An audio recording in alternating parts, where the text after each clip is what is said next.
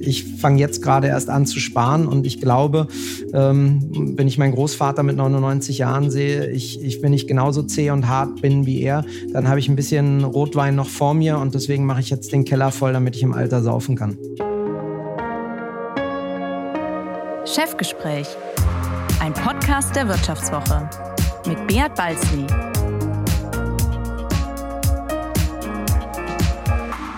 Ja, herzlich willkommen zu einer weiteren Folge des Vivo Podcasts Chefgespräch. Mein Name ist Beat Balzli und ich bin der Chefredakteur der Wirtschaftswoche.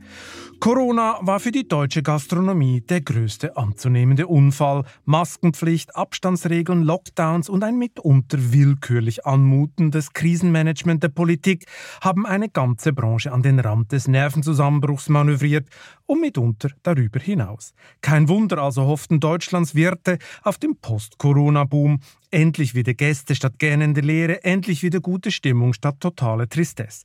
Doch so einfach wird das nicht. Die Betriebe leiden unter einem verheerenden Fachkräftemangel. Seit Corona arbeiten Koch und Kellner längst bei Amazon und Co. Mancher Kunde hat sich inzwischen an Thermomix und Lieferservice gewöhnt und jetzt kommt auch noch die Inflation. Wer in diesem brutalen Umfeld überleben will, braucht die richtige Strategie, womit wir bei meinem heutigen Gast wären. Er prügelt sich als Mitglied einer Straßenbande durch die Straßen Straßen Berlins, wird mit 23 Jahren schon Küchenchef, schafft wenige Jahre später den ersten Michelin-Stern, darf sich Netflix-Star nennen, kocht auf Traumschiffen von TUI, findet asiatische Küche spannend war früher als Chef laut eigenen Aussagen ein Riesenarschloch, trinkt am liebsten industriell hergestellte Limonade und kann Veganer erst seit kurzem ausstehen. Tim Raue ist einer der Tim Raue ist einer von Deutschlands besten Köchen und Gastrounternehmen. Er hat sich im Stammhaus in Berlin zwei Michelin-Sterne erarbeitet, liegt im Ranking der weltweit besten Restaurants auf Platz 31 und schwärmt trotzdem gerne von der Hitze Anatoliens, die ein ein schlichter Döner-Teller ausstrahlt. Hallo Herr Raue, schön, dass Sie heute bei mir sind. Hallo Herr Balzi, das äh, ist auf jeden Fall schon mal ein Intro, äh, was mich äh, wirklich köstlich amüsant und amüsiert zurücklässt. Gut, wir machen gleich so weiter, Herr Raue, bevor wir uns nämlich mit dem Gastrogeschäft genauer befassen und Sie mir am Ende dieses Podcasts Ihren größten Traum verraten, muss ich eines wissen. Sie haben ja. vor nicht allzu langer Zeit ganz Deutschland in den sozialen Medien ihren nackten Hintern gezeigt. Wie viele Likes kriegt man für eine solche Aktion?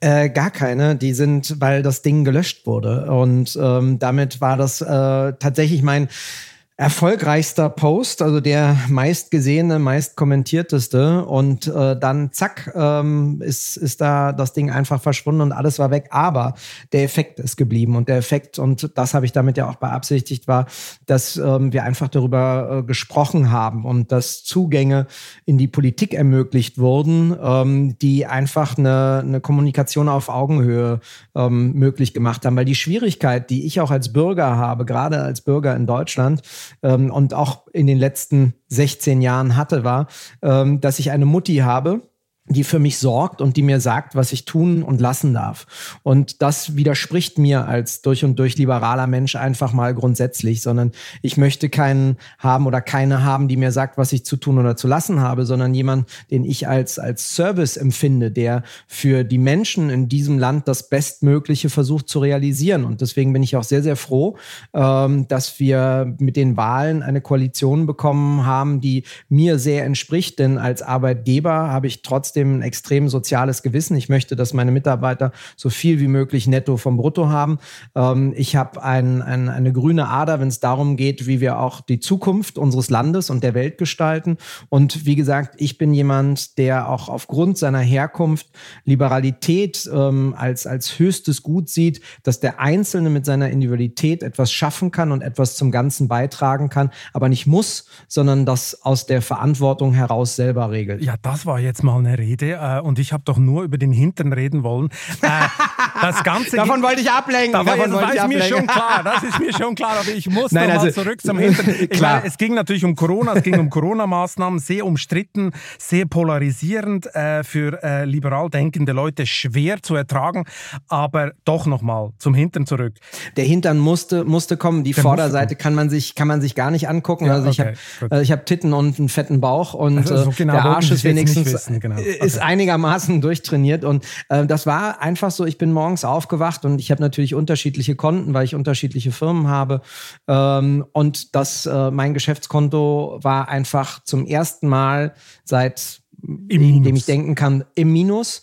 Und es war nicht absehbar, dass irgendwas eingezahlt wird. Und von meinen zehn Betrieben, die ich am Anfang der Pandemie hatte, musste ich einen in der Schweiz schließen. Und ähm, von den neun anderen waren acht einfach auf Null gedreht. Also sprich temporär geschlossen. Ausgerechnet in der Äh, liberalen Schweiz mussten sie den Laden schließen. Das ist auch komisch, Ja, der, da war einfach der, der, es war nicht gesichert und konnte nicht gesichert werden, dass die Mitarbeiter, die ich rüberschicke, einfach auch wieder rauszuholen waren. Und wir wussten ja echt nicht mehr, was unsere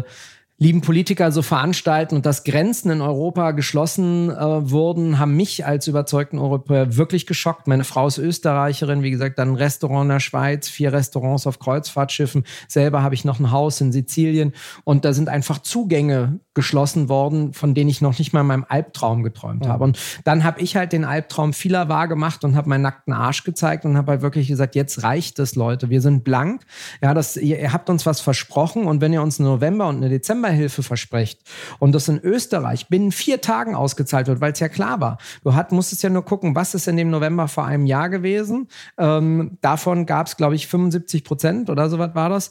Und dann auszahlen. Ja, aber genau das war wieder, der Politiker hat was versprochen, der Bürokrat hat es durchgerechnet und es hat dann schlussendlich Ich glaube, bei uns ihre gedauert. Lobby ist einfach zu schlecht. Ihre Lobby ist einfach zu schlecht. Ich habe mal einen Kommentar in dieser Zeit geschrieben Ja. und da habe dann gesagt, es wird sehr viel auf dem Rücken der Gastronomen ausgetragen, weil im Zweifelsfall macht man die halt einfach dicht und da ist natürlich auch der Widerstand. Wir haben keine. Geschlossenheit. Also Genau. Lob Lobby ist das eine, aber wir haben keine Geschlossenheit und Essen und Trinken ist in Deutschland auch kein Kulturgut gewesen. Es hat sich sehr verbessert. Also wenn, wenn in den letzten Jahren, in den letzten zweieinhalb Jahren was Positives entstanden ist, dass die Deutschen sich bewusster ernähren und dankbarer für Gastronomie sind und nicht mehr nur für wirklich Drecksindustriefraß ihr Geld ausgeben. Gut, okay, das war einmal ein klares Statement.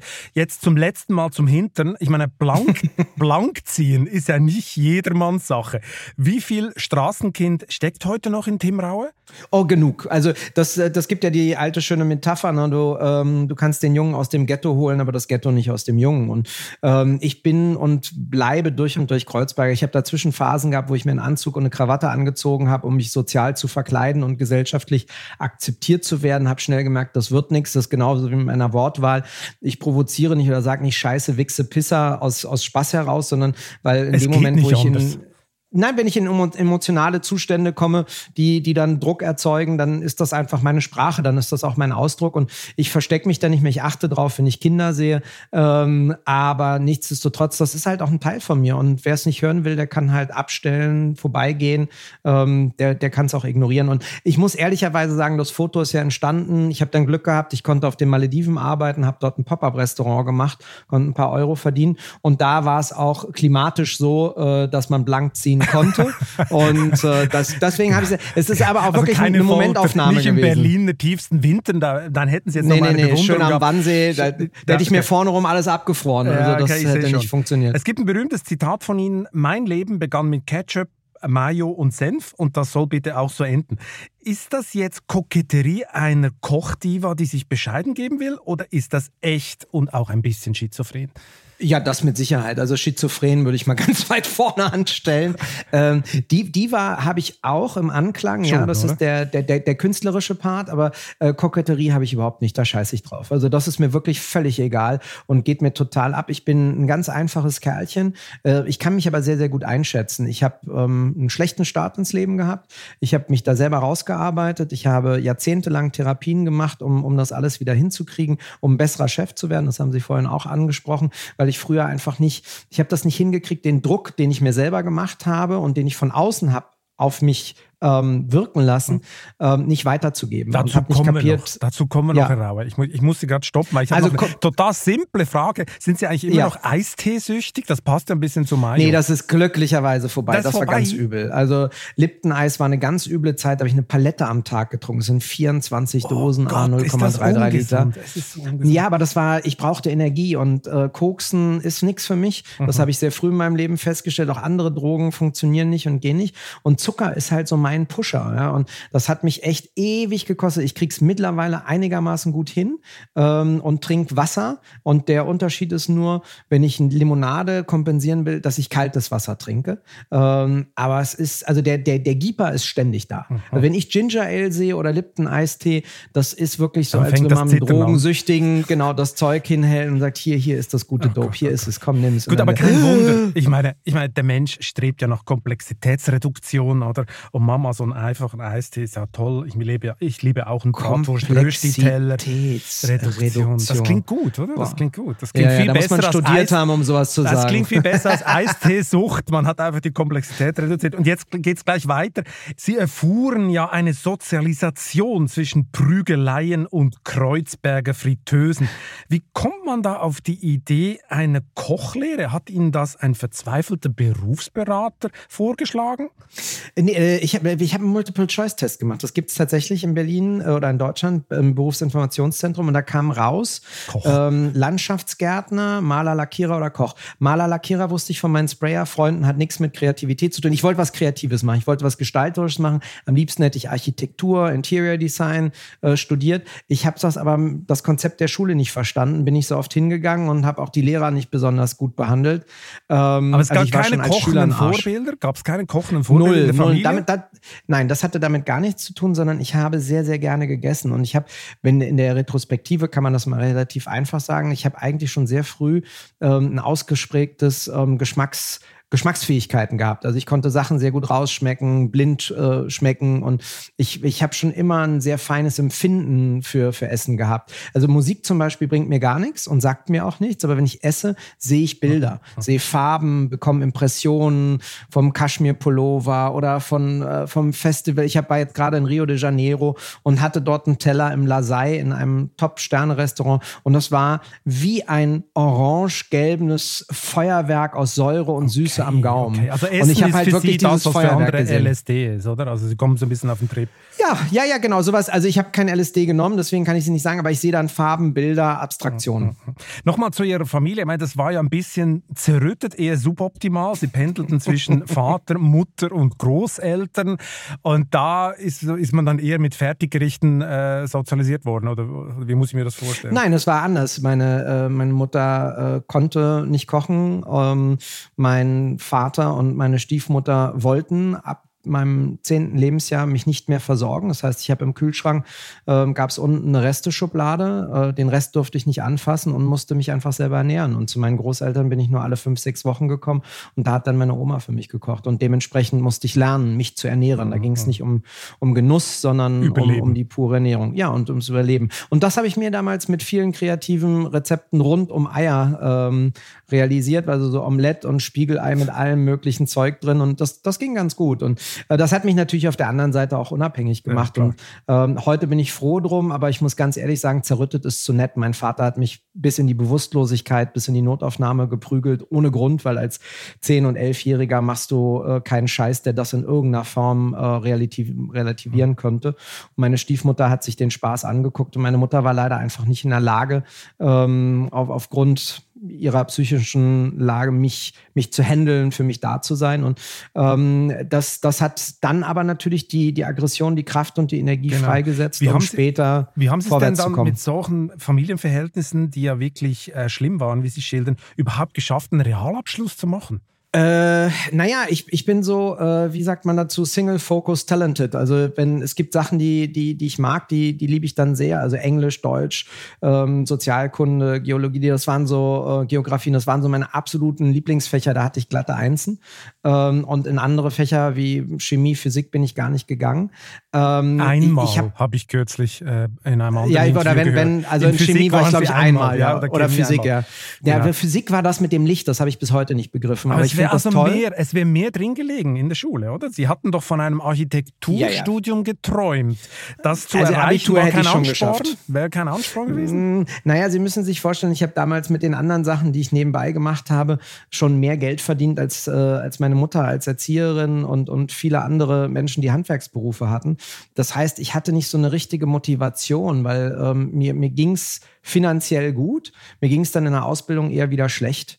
Ähm, aber ich habe dann sehr, sehr schnell in der Ausbildung gemerkt, dass ähm, Talent nicht das Entscheidende ist, sondern der Wille und, und Ehrgeiz. Mhm. Und äh, deswegen kam dann beim Kochen, also ich bin ja sehr früh Küchenchef geworden mit 23. Das bin ich nicht geworden, weil ich kochen konnte, sondern weil ich organisieren konnte und ein Team führen konnte. Und ähm, oder wie halt auf der Straße schon gelernt, äh, mit, mit einer Bande äh, durch die Gegend zu basteln. Und da musst du auch immer gucken, dass ein Team existiert. Da gibt's den, den Individualisten, den Kreativen, den der draufhauen kann, den der denken kann. Und die musst du einfach in den richtigen Positionen äh, einsetzen und dann ihr Talent fördern. Aber nochmal zurück, warum wollten Sie Architektur studieren und, und Innenarchitektur? Ich wollte immer gestalten. immer gestalten. Keine Ahnung, kann ich Ihnen nicht sagen. Ich habe schon immer das Gefühl gehabt, ich möchte etwas gestalten, ich möchte etwas schaffen. Und auch immer mit dem sehr sozialen Hintergedanken, ähm, der, der in meiner DNA im Endeffekt äh, verankert ist, etwas für andere zu machen. Also diesen, diesen sozialen Ansatz, und das ist ja Kochen durch und durch. Du machst ja etwas für andere. Äh, und dann auch nur noch temporär, temporär. Wenn du etwas baust, dann bleibt das für immer. Ja. Äh, wenn du einen Teller anrichtest, dann bleibt das für eine Minute 30, zwei Minuten und dann ist es aufgegessen. Wenn wir nochmal bei Architektur bleiben, ich meine, dieses Gestaltungsbedürfnis, mhm. das können Sie ja jetzt irgendwie schon befriedigen, oder? Inneneinrichtung, Ihre diversen Restaurants äh, ist ja ein Riesenthema in der Gastronomie. Wie sieht so ein Laden aus? Wie viel von diesem Stil ist eigentlich Tim Raue in Ihren Geschäften? Also da, da, muss man schon ehrlich sein und äh, das sage ich ja immer, es, es, gibt dann Menschen, die das richtig gut können, aber ich bringe mich halt mit ein. Ich habe die letzten Restaurants alle mit äh, Esther Brutzkus gemacht, einer ganz tollen Innenarchitektin, die mittlerweile in, in Deutschland in, in ihrem Fach ein Superstar ist und wo wir uns kennengelernt haben vor zwölf Jahren, ähm, war sie genauso äh, wie, wie wir, Marie und ich, die damals mit ihr das Restaurant Tim Rau gemacht haben, eher äh, unbekannt oder so, so Jungspunde und ähm, ich habe immer darauf gedrungen, dass eine Atmosphäre herrscht. Also für mich ist ein Restaurant nicht nur, dass du die tollsten ähm, Tischdekorationen, Vasen und, und großartige Kunst an den Wänden hast, sondern es geht um eine Atmosphäre. Du musst in einen Raum reinkommen und der muss zu dem jeweiligen Konzept passen. Wenn du in ein Casual-Restaurant gehst, musst du dich wohlfühlen. Wenn du in ein Fine-Dining-Restaurant gehst, dann geht es vor allen Dingen heutzutage nicht um Silber und Tischdecken bis zum Boden, sondern um einen Entertainment-Faktor. Da gehst du hin, weil du was Außergewöhnliches erleben möchtest, so wie wenn du in die Oper Oper gehst oder ähm, ins Museum gehst und ähm, also ins Kunsthaus in Zürich zum Beispiel. Und ähm, das, das Entscheidende ist, ein Gefühl dafür zu entwickeln, wie hoch muss die Sitzhöhe sein, wie müssen die Lichter eingestellt sein, wie viel Abstand musst du haben. Ein Casual-Restaurant muss sehr eng gesetzt sein, da muss es laut sein, da muss es vibrieren. Fine Dining-Restaurant braucht ein bisschen mehr Abstand, aber auch nicht zu viel, weil sonst ähm, kommt sich der Tisch oder die, die, die Gesellschaft, die zwei, vier, sechs Personen isoliert vor. Ähm, und das sollen Community-Gedanken entstehen. Und das ist halt was, was, was ich dann schon umsetzen kann. Aber ich bin da, vertraue ich auch immer auf Esther und sage, du, ich hätte gerne im Colette, dass das in grünen Tönen ist, ein bisschen dunkler, dass du musst das Gefühl haben, du gehst da rein, die französische Großmutter umarmt dich, ähm, oder wo wir die Villa Kellermann in Potsdam gemacht haben, äh, für und mit Günther Jauch, wo ich halt gesagt, das muss sein wie eine Großtante, die du hast in, im reichen Potsdam und du kommst aus dem armen Berlin, darfst da äh, am Wochenende mal raus und äh, machst dann die großen Flügeltüren auf und staunst über die Farbigkeit der Stoffe, den Ausblick also auf den Heiligen. See. Du wirst ein bisschen umarmt. Immer, immer, immer, immer umarmt, immer mitgenommen, immer eingeladen. Also das, das Entscheidende ist ja dann schlussendlich, das sind drei Säulen, auf denen ein Restaurant steht. Das eine ist das Interior Design, das andere ähm, ist das Essen natürlich. Wenn das nicht gut ist, kommt keiner wieder. Und das dritte, und das haben früher die Küchenchefs und Küchenchefin gerne beiseite geschoben, weil sie sich selber als die Diven und Superstars gesehen haben, ist der Service.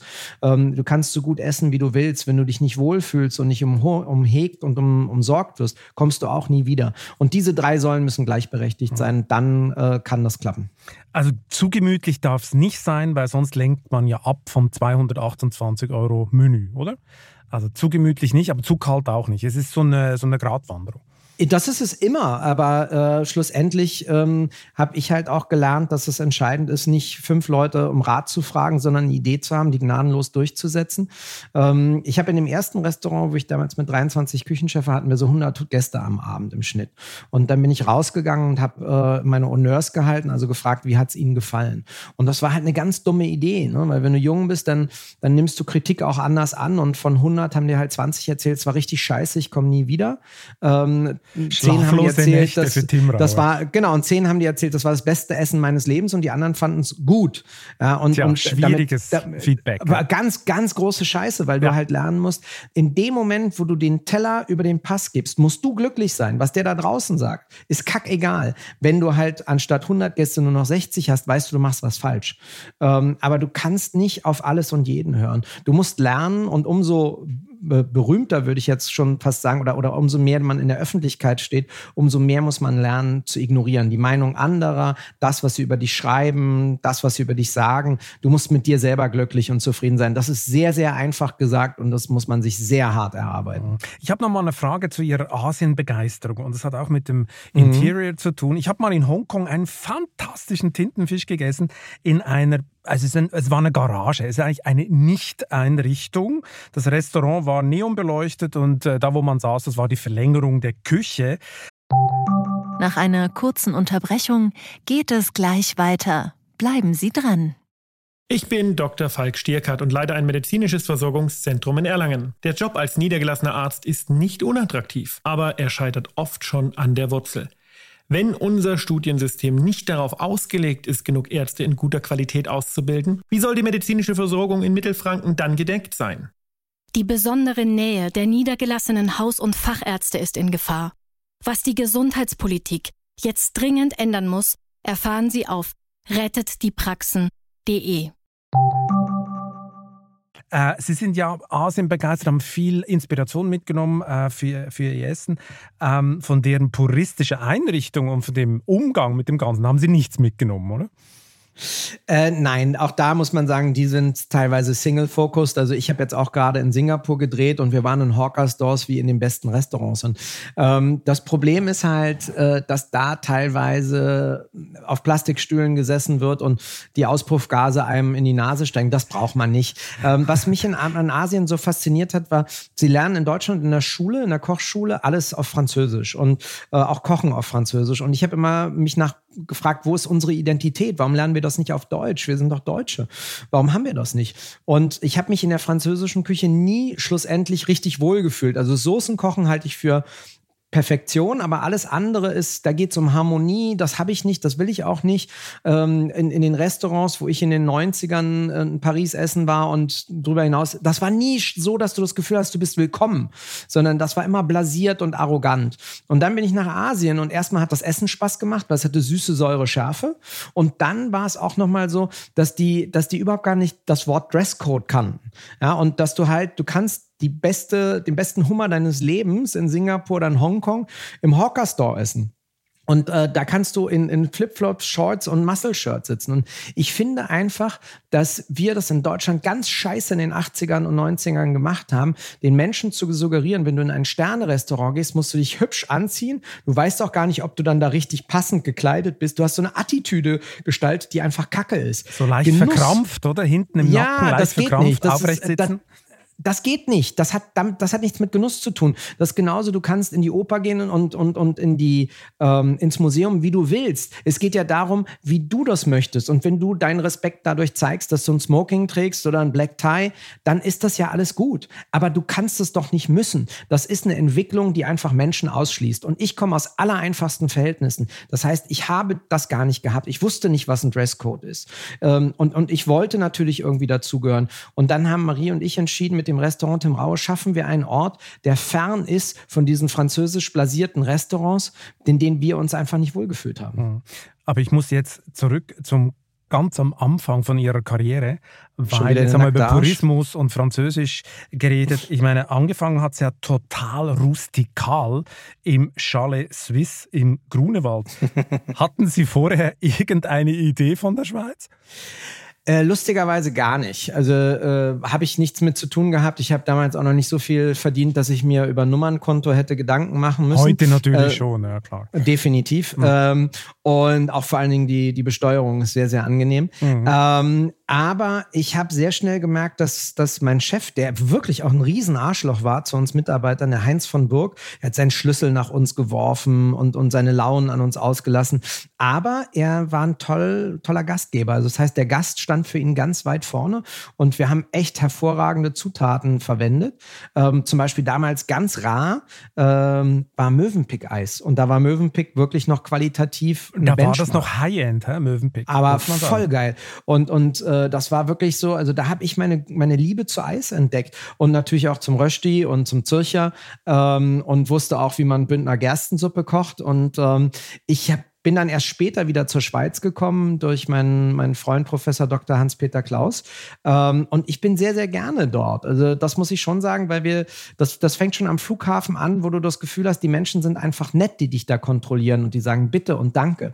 Und äh, da ist Berlin natürlich sowieso schon mal wo ganz anders gelagert, aber auch das Miteinander ist einfach respektvoller. Und das ist was, was ich, äh, was ich mir nur für Deutschland wünsche. Aber die Schweizer Küche unterfordert sich ein bisschen. Ich, meine, ich bin natürlich totaler Patriot, finde Raclette das Größte einer Bratwurst, ist aber auch komplexitätsreduziert, oder? Also für einen Sternekoch ist ja Schweizer Küche Ja, simpel, also das, das stimmt so nicht, weil die modernen, junge Generation von Schweizer Köchinnen und Köchen machen Großartiges. Also äh, Nenad Milnarevic und natürlich Andreas Caminada sind, sind außergewöhnlich. Gerade Andreas Klar, ist einer der, der weltbesten Köche. Nein, eben Inspiration, nicht. nicht. Nein, eben nicht. Also sie, sie, das, was sie machen, ist halt, dass sie wirklich mit lokalen Zutaten eine, eine grandiose Küche machen und ähm, dass sie vor allen Dingen auch die Werte und, und die Grundstruktur des Landes auf den Teller bringen. Und Nenad ist da sehr multikulturell, Andreas eher wirklich sehr schweizerisch ja. orientiert, aber ähm, wirklich ganz, ganz großartig. Und das ist da, den einen oder den Ansatz, den Sie haben mit der, mit der Wurst und mit dem Rösti, das kann ja auch gut funktionieren. Also ich bin zum Beispiel jedes Mal, wenn ich in Zürich bin, ist egal wie, ob ich umsteige, was, ich nehme mir dann immer die Zeit und gehe einmal in die Kronenhalle, ich weil, ich auch weil ich auch gelernt habe, dass Tradition die Basis für Avantgarde und, und, und für Revolution ist. Da sind die weißen Tischtücher noch richtig schwer und das Zürcher Geschnetzel ist natürlich unschlagbar. Ich meine, nach dem Charles Swiss sind sie ja so ein bisschen die Karriereleiter äh, beinahe nach oben gefallen. Sie entwickelten mhm. ja einen unfassbaren Ehrgeiz und Perfektionismus. Im Nachhinein entpuppt sich, glaube ich, ihre schwere Kindheit beinahe als Glücksfall. Erstens ist es super für Storytelling. Es ist super für Storytelling. Ich meine, das sehe ich als Journalist, wenn ich diesen Podcast vorbereite. Das ist schon mal ein super Einstieg mit nacktem Hintern und Straßenkind. Ist sensationell. Also super für Storytelling, diese Kindheit. Und zweitens, der Küchenpsychologe, der würde ja sagen, das Underdog-Feeling trieb ihn nach oben. Er wollte es allen beweisen.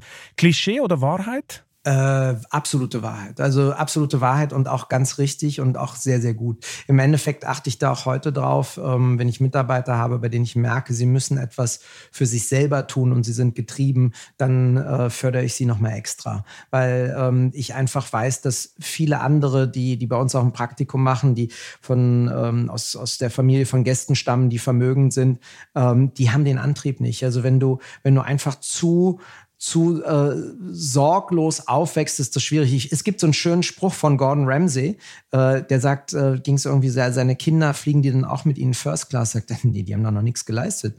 Die sitzen schön hinten in der Economy. Das dürfen sich erarbeiten. Und das ist manchmal gar nicht schlecht. Also, also ähm, den Biss hat man nur, wenn man von ganz unten kommt. Das will ich so nicht sagen, aber äh, das, das, das stimmt auch nicht. Das wäre böse pauschalisiert. Aber in meinem Fall, ich kann ja immer nur von mir sprechen, stimmt es und ähm, ich sehe es immer wieder. Ich habe aber auch andere andere ähm, Beispiele, die, die aus sehr gutem Hause kommen und sich das trotzdem erarbeitet haben. Das, was dir einfach klar sein muss, ist, wenn du nichts hast oder wenig hast, dann hast du Zeit. Und diese Zeit musst du nutzen, um zu investieren. Und das ist für mich das größte Problem mit der jungen Generation, die mir was von vier Tage Woche und sechs Stunden am Tag erzählt. Ja, das ist einfach, da ist überhaupt gar kein Antrieb mehr da. Das ist nicht und das ihr funktioniert Konzept, nicht. Oder? Das funktioniert auch in der sozialen Balance nicht. Nein, das geht auch nicht. Das ist, ich kenne keinen Menschen auf diesem Planeten, der erfolgreich ist und das mit einer vier Tage Woche und sechs Stunden am Tag geschafft hat. Keiner. Ja, das kannst nicht. du mir nicht sagen. Also, Aber die Fokussiertheit, die Sie an den Tag legen, die, die kann man sagen, die kommt eigentlich aus dieser Underdog-Energie, oder? Jahrelang kein Kino, mm. kaum Freunde, man hat nur ein einziges Ziel. Ja, aber weil ich halt auch ganz genau wusste, dass ich eben nicht so talentiert wie andere bin, dass ich härter arbeiten muss, um das zu schaffen.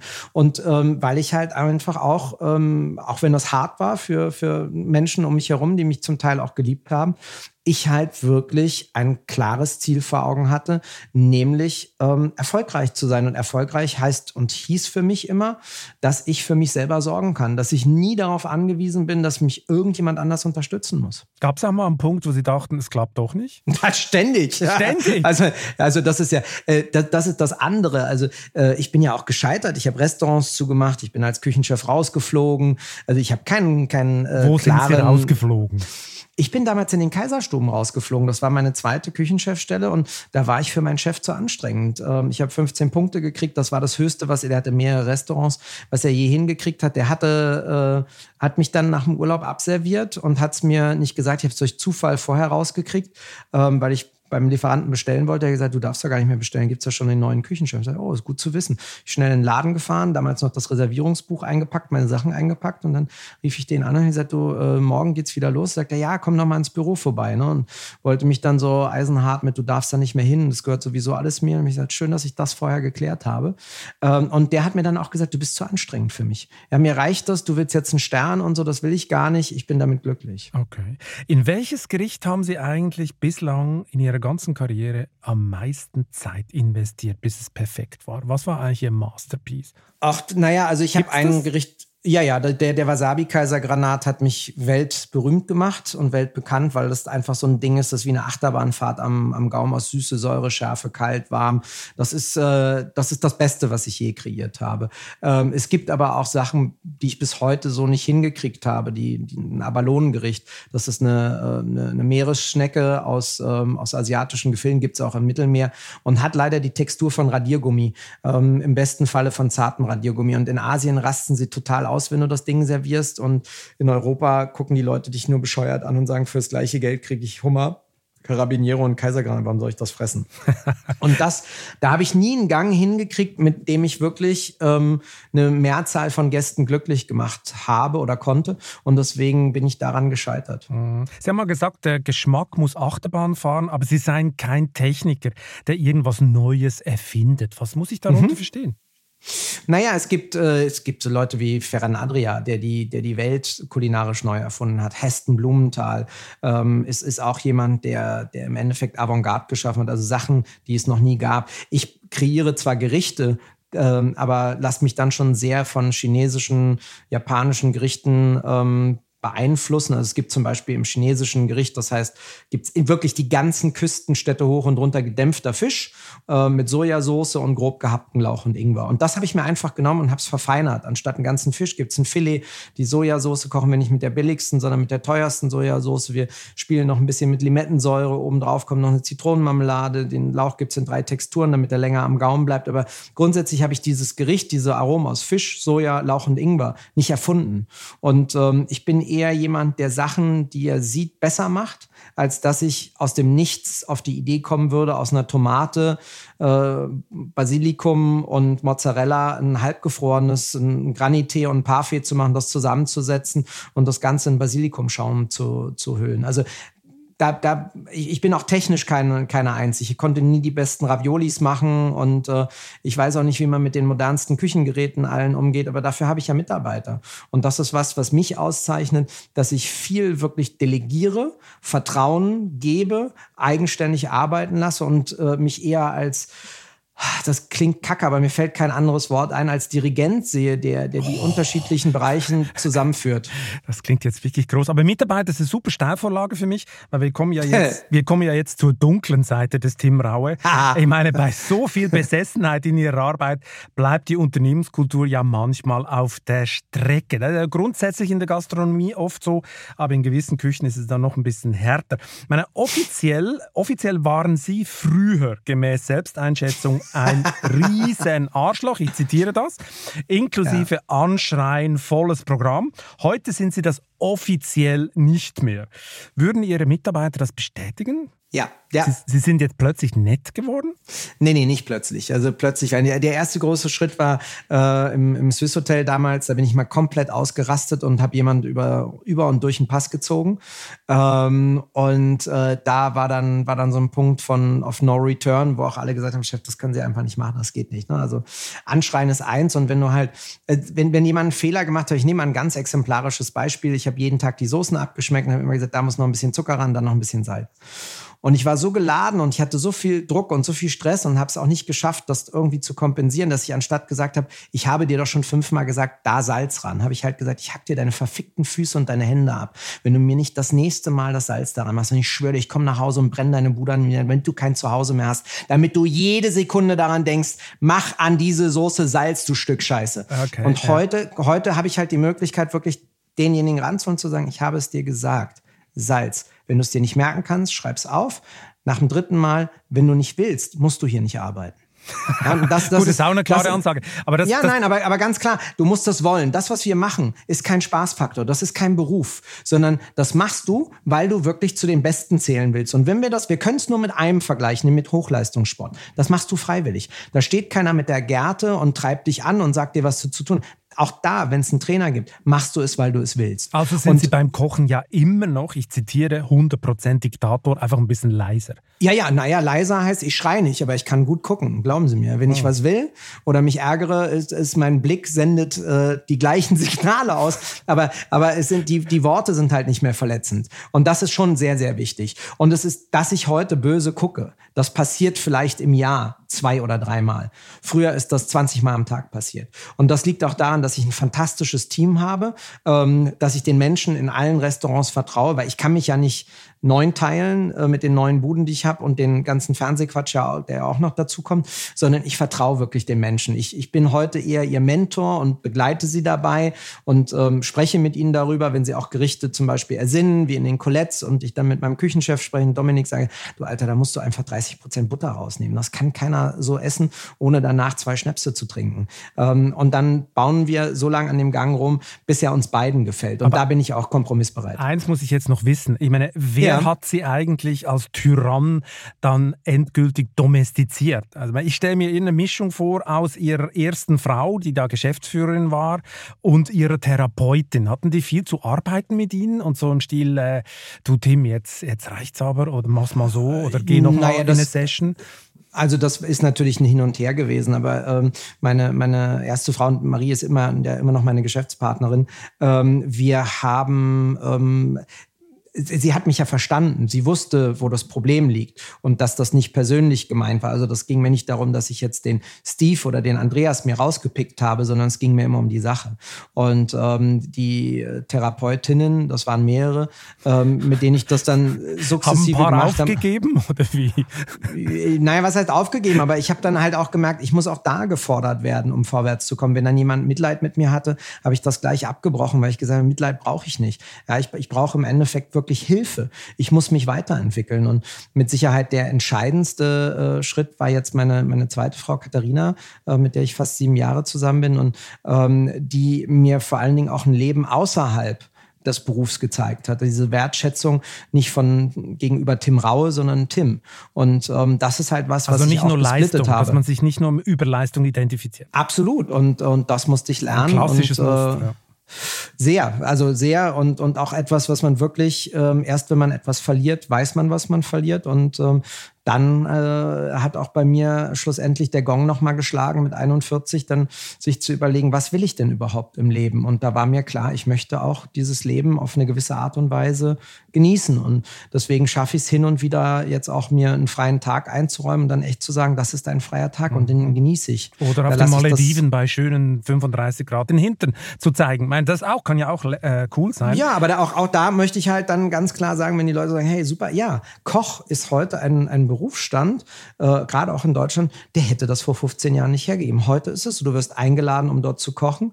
Ähm, sie feiern dich dort, aber das heißt jetzt nicht, dass du nur den, den Arsch in die Sonne halten äh, musst, sondern wenn ich 14 Tage da bin, dann koche ich halt auch an sieben Tagen dort.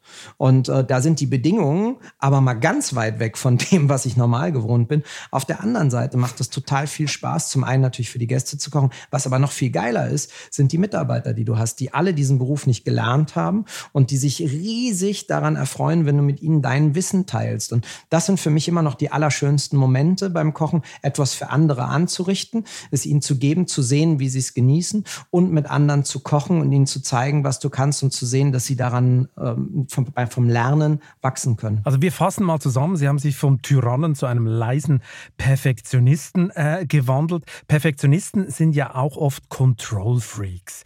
Können Sie Ihre Mitarbeiter wirklich machen lassen oder besuchen ja. Sie Ihre diversen Restaurants schon mal unangemeldet, platzen da rein? Aber das mache ich immer. Das, das weiß eh keiner.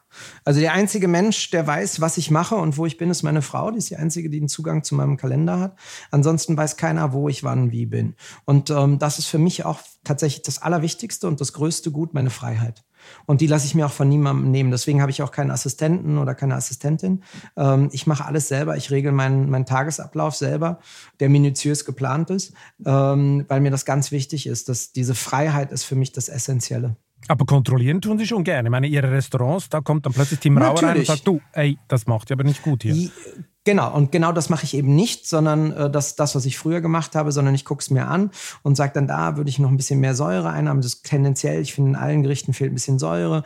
Und seht doch mal, die Sonne scheint jetzt draußen, der Frühling kommt, seid ein bisschen, motiviert euch da ein bisschen mehr mit, zeigt mehr Sonne und eben nicht, ihr seid kacke, ihr seid dumm, ich zeige euch, wie es geht, sondern ich nehme sie mit. Also man muss nicht mehr Masochist sein, um bei Ihnen zu arbeiten. Definitiv nicht, aber man muss ganz klar brennen, man muss wollen. Man muss zeigen, dass, dass, dass, dass der Status quo für einen nie genug ist und zwar an jedem Tag nicht. Und da bin ich immer noch wirklich nervig für die Leute, das weiß ich auch, weil ähm, ich nicht nachlasse. Das ist manchmal auch schwierig zu sehen, wenn man dann schon äh, den Job, so wie ich sehr lange mache, dass die, dass die Menschen immer nur ein temporäres Fenster haben, was sie mit mir gehen. Und die meisten, die dann woanders hingehen, machen das nicht mehr auf dem Niveau, sondern fallen dann ab, reduzieren das Level und die Geschwindigkeit. Und ähm, da merke ich dann doch schon, dass ich selbst in meinem Alter immer noch brenne, immer noch weiter will und äh, immer noch sehr, sehr schnell bin. Mhm. Apropos brennen. Nach einer kurzen Unterbrechung geht es gleich weiter. Bleiben Sie dran. Bist du auf der Suche nach Inspiration und Netzwerkmöglichkeiten? Dann ist das Summer Camp der Handelsblatt Media Group genau das Richtige für dich. Treffe über 800 EntscheiderInnen, nimm an interaktiven Workshops teil und werde Teil der einzigartigen Camp Community. Wir wollen gemeinsam mit dir die Zukunft unserer Wirtschaft gestalten und aktuelle Herausforderungen angehen. Erfahre mehr und sichere dir noch heute dein Ticket auf hmg-summercamp.de. Gibt da, schwingt da auch ein bisschen Panik oder Angst mit, das Erreichte zu verlieren? Ich meine, zwei Sterne müssen ja mit jedem Teller verteidigt werden. Oder wissen Sie schon, wie der Gastrokritiker von Michelin aussieht? Ich nehme es mal nicht an, aber. Nein, das ist auch, das war für uns ganz schlimm, wo wir, wo wir keinen zweiten Stern damals gekriegt haben, aber zwei andere Restaurants in Berlin. Und da haben wir so damit abgeschlossen, haben wirklich gesagt, so ab heute ist jeder Gast gleich. Vorher war immer so, ach, könnte das einer sein? Ist das ein Tester oder nicht? Seitdem ist das viel entspannter. Und natürlich ist es das so, dass, äh, dass jede Bewertung mit jedem Teller, und das sind immerhin pro Service bei uns äh, zwischen 700 und 800 Tellern, äh, jeden Mittag, jeden Abend. Ähm, damit kannst du alles verlieren. Damit musst du leben können. Und ähm, ich bin ja auch ähm, den, den, Großteil des Jahres gar nicht in, in den Restaurants, sondern ähm, mein Hauptbusiness dieses Jahr zum Beispiel ist Fernsehen. Und da muss ich den Mitarbeitern vertrauen. Das mache ich auch. Und wenn sie Scheiße bauen äh, und dann tatsächlich mal äh, kommt, da waren den einen Abend, äh, siehst du ja, hast du elf Tische und die geben danach ein Feedback und sieben sagen, die Entensoße war versalzen, dann ist klar, dass die Entensoße versalzen war und dann kann das halt passieren. Damit musst du auch leben ähm, als, als Chef und musst dann halt gucken, wie kannst du dass die Kontrollmechanismen so bauen ähm, und so strukturieren, dass das nicht passiert. Und bei uns ist es halt so, dass es der, der es kocht, probiert, dann der Postenchef, also der Abteilungsleiter und dann nochmal der Küchenchef oder der stellvertretende Küchenchef. Und wenn die alle wirklich probieren, passiert sowas nicht. Mhm. Sie haben mal gesagt, ich kann einen Teller Luft servieren und dafür 80 Euro verlangen. Wann kippt eigentlich... Wann kippt eigentlich zwei Sterne Selbstbewusstsein in Größenwahn und totale Hybris? Gar nicht, sondern gar äh, das nicht. war tatsächlich. Nein, nein, gar nicht. Das habe ich nicht. Das wird mir auch nie passieren. Äh, Sie können sich Aber sicher den sein. Satz haben bin, Sie gesagt. Ja, ich kann Ihnen auch sagen, in welchem Zusammenhang. Das weiß ich noch sehr gut. Das war mit Giovanni Di Lorenzo. Exakt, äh, genau. Da haben wir haben wir auf der Bühne gesehen. Ich mag Gianni sehr, deswegen ähm, äh, Giovanni, Entschuldigung. Ähm, und da ging es halt darum, dass er gesagt hat, du gibt's eigentlich Grenzen. Da habe ich gesagt, im Moment habe ich das Gefühl, weil ich auch so viel Fernsehen mache und so, ich kann echt einen Teller Luft servieren, kann da eine Geschichte drum erzählen. Die Leute würden es essen und würden wahrscheinlich sogar klatschen. Also da habe ich so ein bisschen auf des Kaisers neue Kleider angespielt. Man muss auch aufpassen, ähm, dass man mit beiden Beinen auf dem Boden bleibt und dass man eben auch das, den Applaus nicht ernst nimmt. Eben, man hebt Das ja schnell was- ab. Also es, es ist ja Mann, dem zu Mann- widerstehen, es ist immer schwierig. oder? Ja, Mann, ja, ich nicht. Nicht. Sie müssen sich wirklich, Sie müssen sich wirklich vorstellen, ich habe nichts in meinem Leben geschenkt gekriegt, wirklich gar nichts. Und ich weiß heute immer noch genau, wie es sich anfühlt, etwas zu erarbeiten. Wenn ich das Geld mit beiden Händen zum Fenster rausschmeiße, was ich sehr, sehr gerne mache, vor allen Dingen für guten Rotwein und für Klamotten und so und, und, und für Sachen, die, die, wo ich ein gutes Gefühl habe, dann weiß ich trotzdem, wie viele Tage, wie viele Stunden ich gearbeitet habe, um das zu verdienen. Ich merke aber bei den jungen Menschen um mich herum, dass einige das nicht handeln können. Wenn die zweimal Business Class geflogen sind, dann schnipsen sie mit dem Finger beim dritten Mal sagen, ich sitze wieder da vorne. Und wo ich sage, da musst du erst mal gucken, wer ist dein Auftraggeber? Ist es dann steht das in Relation zu dem Auftrag und ihm auch erklären, warum ich das mache. Weil mein Tag so getaktet ist, dass ich immer, egal was ich mache, mindestens 14 oder 15 Stunden, meistens aber 18 arbeite. Und wenn ich wohin fliege, komme ich an und habe schon die nächsten fünf, sechs Termine zu erledigen, bevor dann das, der eigentliche Job da ist. Und deswegen versuche ich so viel wie möglich auf dem Weg von A nach B es so angenehm wie auch nur möglich zu haben, damit die Kraft auch da ist. Denn die lässt im Alter nach. Ich weiß nicht, wie alt Sie jetzt sind, aber ich habe so mit Mitte 30 das erste Mal gemerkt, es wird weniger. Mit Mitte 40 ist es dann deutlich weniger geworden. Und dieses Jahr muss ich äh, jetzt sogar schon so eine Lesebrille tragen, weil die Augen nachlassen ja, im Alter. Das ist jetzt bin ich bitter. 48. Das ist und das bitter. ist richtig bitter. Das, Das ist richtig bitter. Also ich habe mich ewig geweigert, eine Gleitsichtbrille äh, zu kaufen, weil ich dachte, ich sei noch zu jung dafür, äh, bis man mir, bis man mich nur noch mitleidig anlächelte beim Optiker. Und ich habe ich hab kapituliert. Ich habe sie gekauft. Ich habe sie gekauft. Ist nicht so Ja. schlecht. Ich meine, Ja, nochmal zum Größenwahn. ja. Ich muss nochmal zum Größenwahn Ja, zurückkommen. gerne. Ich meine, das hat ja auch viel zu tun. Äh, Selbsteinschätzung hat ja auch viel zu tun äh, mit dem Marktwert, oder? Also wie viel Geld strömt dir entgegen und was rufen Leute für Preise auf, wenn du da arbeitest oder hier arbeitest. Ähm, wie kommerziell darf eigentlich ein Spitzengastronom eigentlich denken, ohne seine Marke zu gefährden? Das muss jeder für sich selber verantworten, aber äh, in meinem Fall ist das so, ich bin relativ grenzenlos. Ähm, ich bin total, ein totales Kon äh, Konsumvictim. Also ich, ich konsumiere. Ich bin einfach jemand, der von unten kommt und für den Statussymbole Gucci, Louis Vuitton, Rolex das A und O ist. Das, das, was mich immer angetrieben hat. Also da bin ich so, komme ich so aus der, äh, aus der Rapper-Ecke. Ne? Also wenn du was hast, zeig's allen. Und ähm, Was fahren Sie eigentlich für ein Auto? Äh, Keins, ich habe keinen Führerschein. Kein Führerschein, okay. Nein. Gut. Aber wenn ich einen hätte, hätte ich auch das Auto dazu, ehrlicherweise. Was Aber denn für ein Auto? Das muss ich jetzt doch noch wissen. Was würden Sie fahren, wenn Sie denn fahren könnten? Einen ganz alten 70er Jahre Mercedes SL. Ja, okay, ja. Und, und, und dann würde ich gerne die Amalfiküste langfahren. Okay. Das ist so, das ist mein großer Traum. Ja, ja, es gibt schlimmere Aber das- Schicksale, das, stimmt. Aber, aber das haut nicht hin, weil äh, Autofahren und ich geht gar nicht.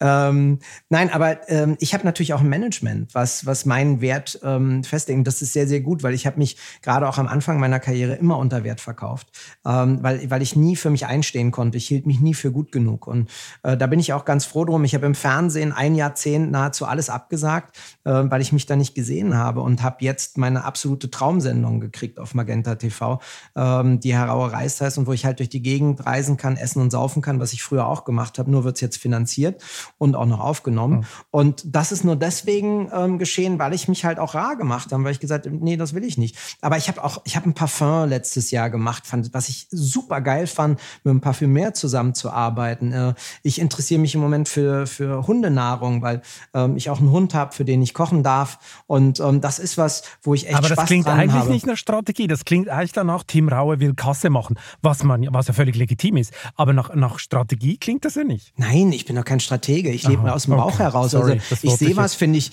Ja, ich, nee, ich sehe was, was ich geil finde. Ich, ich bin ein total impulsgetriebener Mensch. Ja, sie bringen mich in eine Galerie und äh, ich sage, nee, will ich nicht, gehe in die nächste und sehe drei Bilder von einem Künstler und kauf sie einfach.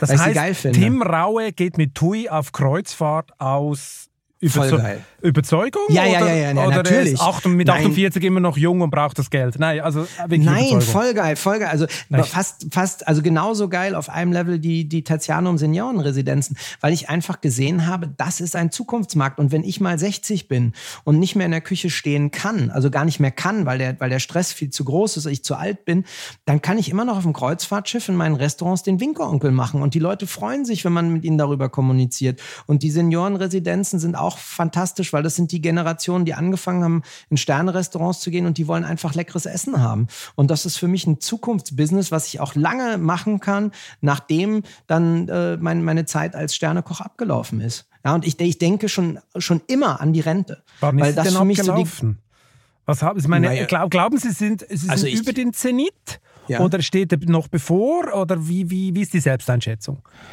Nein, also ich bin, äh, ich, ich, bin noch oben, aber nee, nee, nee, nee, nee. Das ist was, wo ich mich schon seit zwei Jahren mit auseinandersetze. Noch haben wir es in die 50 Best, also in die World's 50 Best Restaurants Liste geschafft, aber da sind wir jetzt dann auch schon acht Jahre und äh, du sagst, du bist da zwischen sechs und acht Jahren, dann fliegst du wieder raus, weil dann kommt der, der neueste Hottest Shit. Ähm, die zwei Sterne haben eine sehr schöne ähm, Konstanz, die ich auch sehr schätze. Beim Gummio gibt es einen neuen Chefredakteur, einen neuen Verlag, ja, da haben wir die Höchstpunktzahl, da wissen wir nicht, wie wie es weitergeht. Also ich rechne immer damit, dass es abwärts geht. In Berlin hat jetzt ein Restaurant letztes Jahr letztes oder vorletztes Jahr drei Sterne gekriegt und ähm, damit haben sie uns äh, den, den ersten Platz sozusagen streitig gemacht. Ähm, wir haben aber auch noch eine Netflix-Episode und sind international dadurch äh, in, in Berlin und in Deutschland ganz weit vorne. Ich bin beim Rolling Pin Magazin nochmal auf Platz eins gewählt worden, aber da rechne ich auch dann immer dann sofort eher mit zwei oder drei. Ähm, ich habe aber jetzt im Endeffekt starte ich gerade erst mit dem Fernsehen durch. Das muss man sich auch mal vorstellen. Ich bin 48 jetzt geworden und mache eigentlich seit diesem Jahr so viel Fernsehen wie nie zuvor. Und das finde ich total kurios, weil ich immer denke, im Fernsehen musst du, Männer, musst du, ja. Das ist der Punkt. Oder sie so ein bisschen weise rüberkommen. Oder ja, ich bin, ich bin so froh. Ich bin, ich bin so froh, dass Melzer da äh, vorne wegläuft. Der ist ja noch ein paar Jahre älter und, und äh, ich jetzt vielleicht noch vier, fünf Jahre im Fernsehen habe und dann bin ich glücklich. Ah. Wie wichtig ist Ihnen Geld? Ich meine, Sie sind ja mal ohne große Bankverbindung in die Selbstständigkeit gestartet. Da war, glaube ich, nicht viel da. Äh, Doch, das, äh, viel Minus. Viel Minus war viel da, genau. Ganz viel Minus. äh, und irgendwann, ich meine, ich, ich kenne, ich mein, einer meiner besten Freunde ist Gastronom, dem geht es sehr gut, aber wenn ich so das Umfeld da miterlebe, da gibt es dann ab und zu, ist es äh, prekär in den Läden, vor allem die, die nicht gut gemacht werden, und es werden ja viele Läden ja. nicht gut gemacht.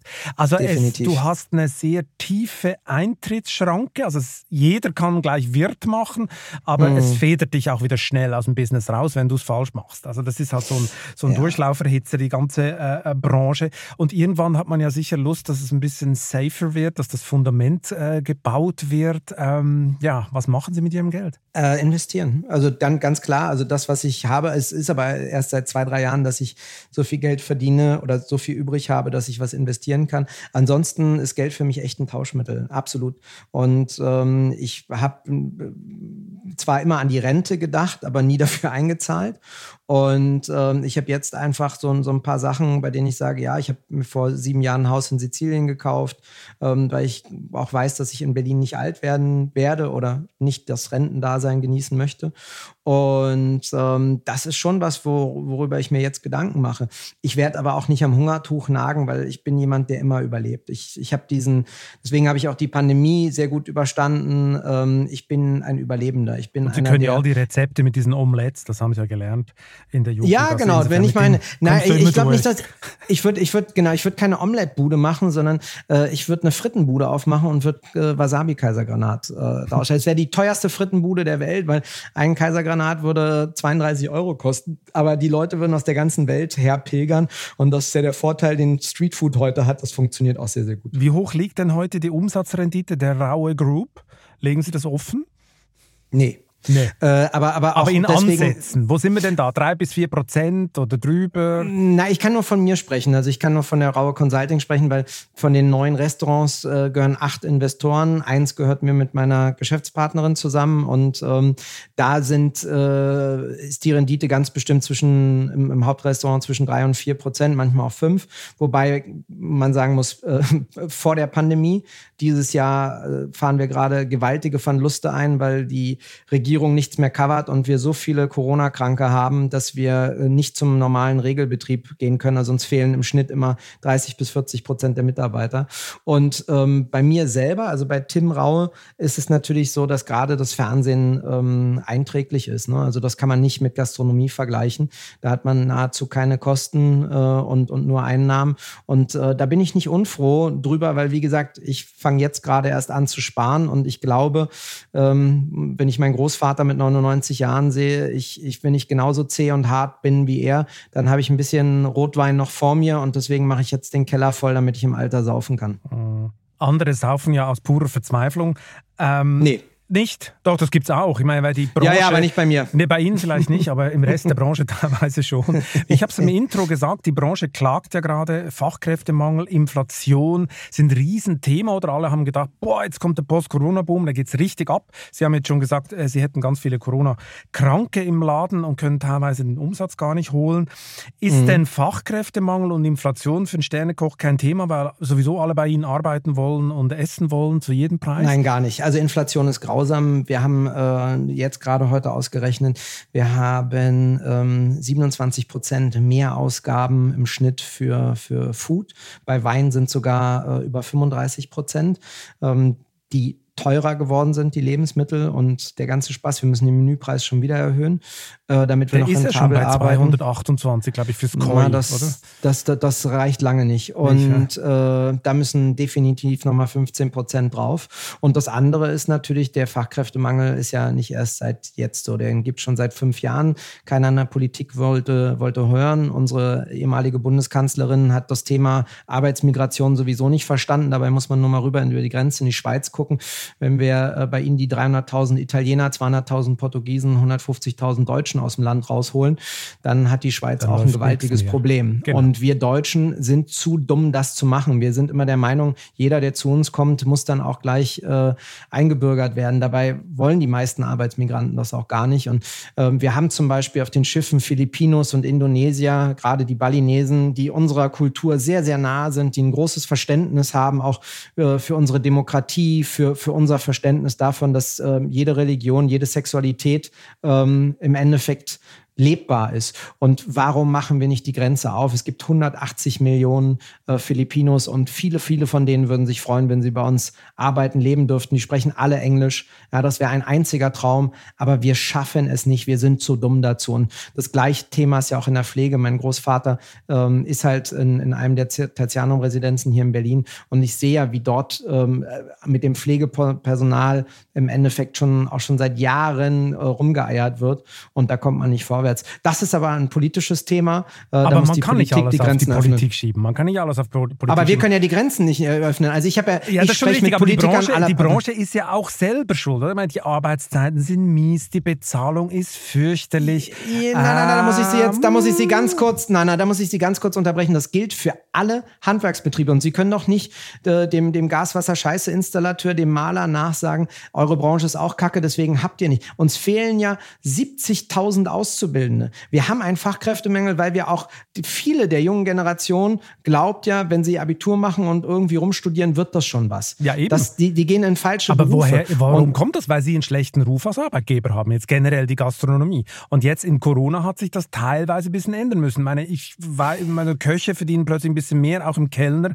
muss man deutlich mehr zahlen, weil der sonst zu Amazon geht. Ja, aber auf der anderen Seite können sie sich in den Berufsfeldern super, wenn sie in der Schule nicht so gut sind, super präsentieren. Also ich finde nicht, dass wir so schlimm sind sind. Wissen Sie, Sie müssen sich mal die Tech-Unternehmen, die Startups angucken. Die geben Ihnen ein Prozent von nichts und erzählen Ihnen dann, das wird alles toll. Sie müssen fünf Tage, auch 15, 16 Stunden ackern. Am sechsten Tag gibt's ein Team-Meeting. Das ist nichts anderes als arbeiten.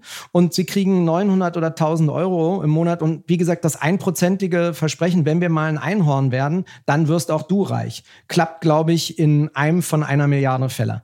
Und ähm, da, finde ich, werden wir viel zu negativ dargestellt. Ähm, ich halte die Gastronomie immer noch für einen ganz, ganz tollen ähm, Jobbereich. Du musst dir natürlich aussuchen, wo du, wo du hingehst. Als Journalist haben sie auch nicht nur eine Traumverlage, da gibt es auch richtige Wix-Veranstaltungen. Wenn man das so ausdrücken will. Ich, ja, ja mache ich jetzt. So, ja, ja. Wenn Sie, wenn Sie meine Branche angreifen, greife ich Ihre an. Nein, nein, da, qualitative das Unterschiede, das würde ich sofort Das ist das eine. Und vor 20 Jahren, vor 20 Jahren haben in den meisten Redaktionen wurde mehr gesoffen, als im Restaurant am Abend ausgeschenkt wurde. Mhm. Ja, das waren noch Zeiten. Hat es richtig Spaß gemacht auf der Redaktion. ich sagte, genau. heute müssen wir richtig arbeiten. Wir müssen richtig arbeiten. ja. Ich bedauere es ja auch. Ich bin in Journalismus gegangen, weil ich ausschlafen wollte. Und jetzt muss ich wegen diesem Online dann auch früher früher aufstehen. Ja, es ist nicht mehr so wie früher.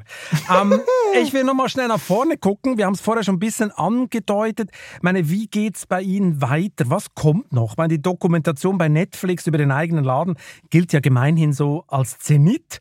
Selbst wenn Sie darin Ihre, mhm. ich zitiere, charmante Seite vermisst haben, was ja. auch immer die sein soll.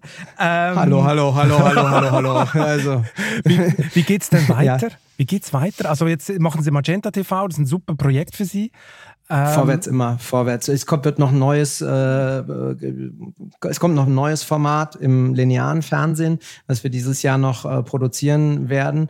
Ähm, ich werde definitiv kein neues Restaurant mehr aufmachen. Das ist mir, das sehe ich nicht mehr, weil wie gesagt die die Umstände äh, gerade was Personal angeht ähm, nie, einfach nicht zukunftsträchtig sind und ähm, ich die Kraft in die Projekte stecken möchte, die ich die ich jetzt habe. Und äh, ansonsten bin ich immer gelassen. Also ich bin dieses Jahr oder was heißt dieses? Ich bin jetzt bis Mitte Februar 2023 schon ausgebucht. Ich kann dieses Jahr keine Veranstaltungen mehr annehmen und nichts. Äh, das, das läuft alles ganz gut. Und ähm, von daher bin ich gespannt, was das nächste Jahr bringt und arbeite das jetzt erstmal brav und fleißig ab.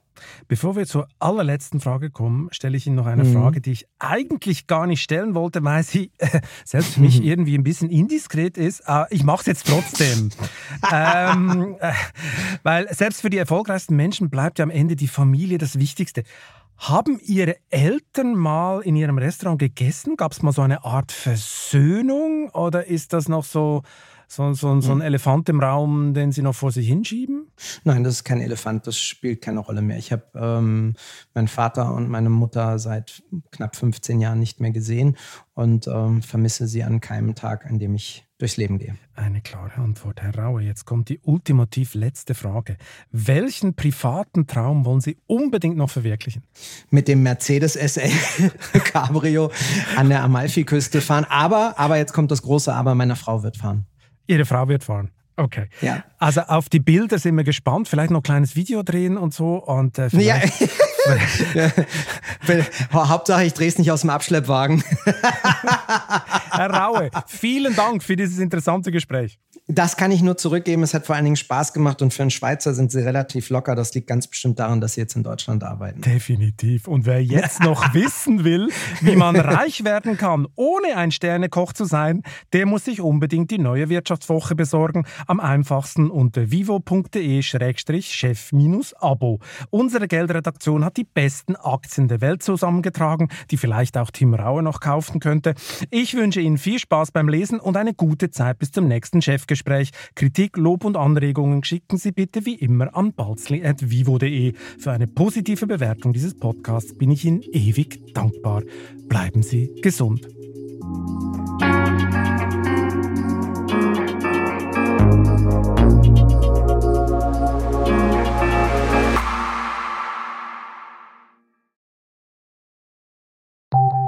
Nach einer kurzen Unterbrechung geht es gleich weiter. Bleiben Sie dran. Eine Weltreise starten, ihr Hobby ausleben, finanzielle Unabhängigkeit muss kein Traum bleiben. In der neuen Vivo Coach Masterclass erfahren Sie, wie Sie das Vermögen dafür aufbauen und es einsetzen. Kurzweilige Videos, spannende Inhalte, konkret umsetzbare Empfehlungen. Entdecken Sie das neue kostenlose Video-Learning-Format exklusiv für Abonnentinnen und Abonnenten der Wirtschaftswoche. Jetzt unter vivo.de slash coach slash masterclass. Vivo Coach. Wissen, das sich auszahlt.